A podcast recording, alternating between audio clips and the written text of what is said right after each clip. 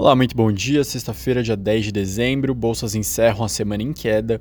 Uma preocupação maior com dados de inflação. Aparentemente, os dados americanos vão vir mais altos e os dados da Alemanha que foram divulgados foram os maiores desde 1992. Na Ásia, a preocupação está mais voltada para a questão da Omicron, do coronavírus, da pandemia. Então, a situação em alguns países piorou, aumentou bastante o número de casos, isso fez com que a aversão a risco aumentasse na região. O dólar ele não tem uma direção tão clara nessa manhã, talvez uma leve tendência de valorização contra as principais moedas. De destaques externos são esses dois rápidos. Os PI da Alemanha, o índice de preço ao consumidor, subiu 5,2 na comparação anual de novembro, segundo a Destats, e é o maior desde junho de 92. A própria Destats afirmou que a base de 2020 foi muito fraca. Esses dados são comparação anual. Na comparação mensal, os PI caiu 0,2 em novembro. O outro destaque vem do Reino Unido, produção industrial registrou uma queda de 0,6 em outubro contra setembro, segundo o Escritório Nacional de Estatísticas. Esse resultado foi contra a expectativa de alta de 0,1, na comparação anual, alta de 1,4%. E lembrando, acompanhe os dados de inflação dos Estados Unidos hoje, que devem ditar o ritmo dos mercados durante esse dia.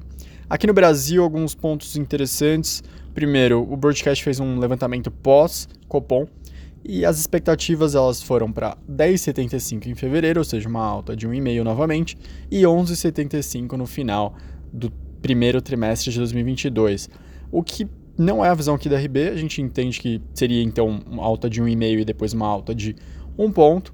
Aparentemente o Banco Central não está sinalizando isso, ele indica claramente que deve ir para um território mais contracionista e não desacelerar tanto assim tão rápido após a reunião de fevereiro. Por enquanto, a gente continua mantendo que vai para 12 ou mais.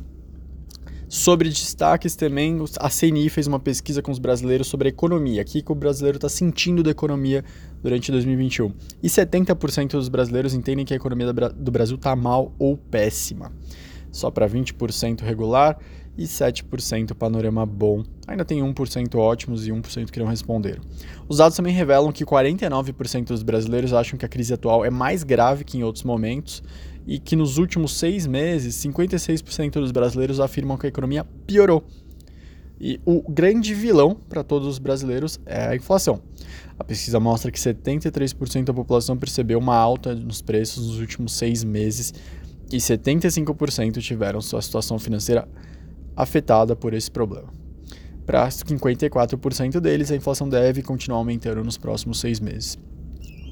O último destaque do dia ele vem do Senado. O Senado aprovou um projeto que aumenta os gastos em estados endividados. Acho que a manchete por si já é bem autoexplicativa, bem negativa, porque justamente você vê nos últimos anos o quanto que alguns estados endividados sofreram por conta de uma situação muito complicada, não conseguir pagar salário de servidores, não conseguir pagar 13 terceiro, agora que é final de ano, então é aquele show de horrores, estados precisando de ajuda do socorro do governo federal, mas mesmo assim, infelizmente, a gente vê um projeto sendo feito nessa direção, onde só deve piorar a situação de alguns estados que aprovam alguns, alguns gastos extras, fazem medidas muitas vezes é, leitoreiras, mas não honram com seus compromissos. Então a proposta retira uma série de despesas do teto, aqueles que os estados.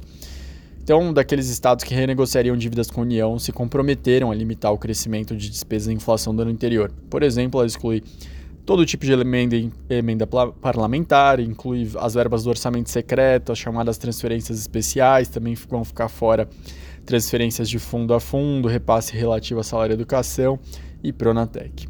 Esses foram os destaques da sexta-feira. Um bom descanso no final de semana e até segunda.